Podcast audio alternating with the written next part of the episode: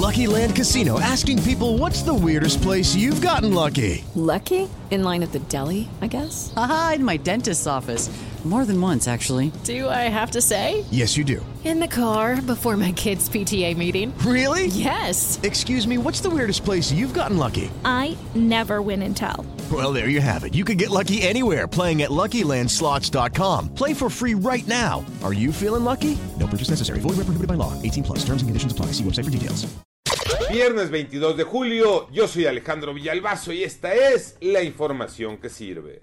Afortunadamente, una historia con final feliz. El jueves se dio a conocer que un bebito de tan solo 6 días de nacido fue robado afuera del DIF de Tepic en Nayarit.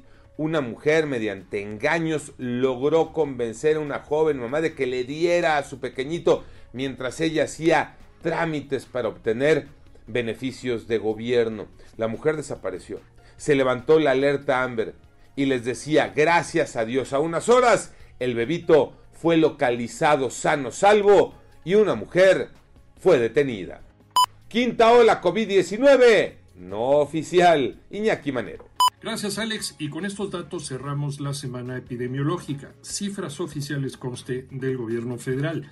Hubo 115 lamentables muertes más, 33.660 nuevos contagios en 24 horas. La Secretaría de Salud dio a conocer que el total de personas que han perdido la vida desde que se reconoció la pandemia llegó a 326.879 personas. Los casos de COVID alcanzan 6.556.679 personas infectadas.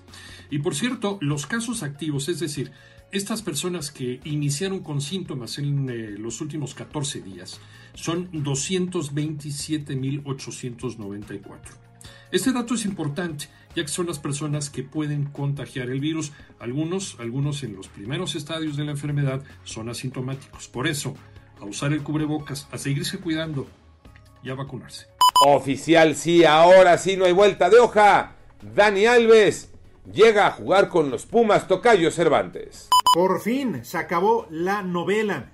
Los Pumas, a través de sus redes sociales, hacen oficial la llegada del brasileño Dani Alves, ex del Barcelona, 39 años de edad, dos etapas con el equipo español, pero también jugó para Sevilla, para la Juventus y para el PSG. Ojalá su llegada sea buena para el equipo felino, pero sobre todo para la Liga MX. Yo soy Alejandro Villalbazo, nos escuchamos como todos los días de 6 a 10 de la mañana, 88.9 y en digital a través de iHeartRadio. Pásenla bien, muy bien, donde quiera que estén.